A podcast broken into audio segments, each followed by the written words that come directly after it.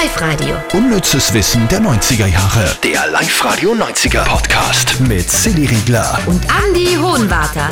Zurück in ein Jahrzehnt, wo mehr Oberösterreicher Tamagotchis gehabt haben als Katzen. Kann man sich ja kaum vorstellen eigentlich. Wirklich? Ja. Obwohl die speiben nicht, wenn es Haare hochwürgen.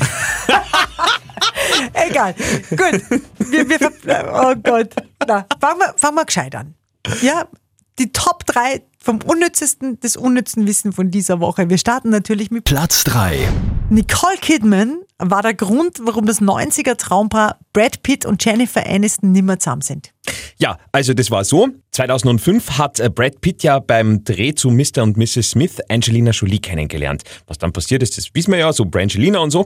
Und jetzt kommt's. Eigentlich hätte Nicole Kidman den weiblichen Part spielen sollen. Sie und Brad hatten auch da schon so Probedreharbeiten, aber es hat einfach nicht gepasst. Also die Chemie hat nicht gestimmt, wie man so schön sagt. Und jetzt ist äh, Brad Pitt ausgestiegen aus dem Projekt. Die Filmemacher haben Angelina Jolie gegen Nicole Kidman ausgetauscht und dann hat nicht nur die Chemie passt. Ja, genau. Heirat und 50 Kinder später irgendwie so, gell? Jetzt sind wir bei Platz 2. Die Popprinzessin der 90er, Britney Spears, war immer für Skandale gut, aber nicht nur das, sondern auch äh, zur Piratenabwehr gerne eingesetzt sogar. Ja, es war wirklich so, die Royal Navy, also das ist diese britische Marine, die ja überall auf der Welt ihre Stützpunkte hat und die verwendet tatsächlich Musik von Britney Spears, um Seepiraten zu verschrecken. Also die äh, fahren da herum und somalische äh, Seepiraten mögen offenbar alles, was mit der westlichen Welt zu tun hat, überhaupt nicht. Und wenn die dann von Weitem schon hören, dass da irgendwas mit Britney Spears daherkommt, dann wissen die, uh, müssen wir schnell wieder umdrehen. Und äh, ja, das war's. Sehr cool und das liefert uns wirklich, also das hätte man so geplant, eine perfekte Überleitung zu Platz 1, weil Britney Spears war ja bekannterweise mal zusammen mit Justin, Justin Timberlake. Timberlake. Platz 1. Und der wiederum war der Sänger von Hi, we're in sync, and you're listening to Life Radio. und NSYNC haben mitgespielt oder zumindest fast mitgespielt in einem Star Wars Film. Also das ist krass.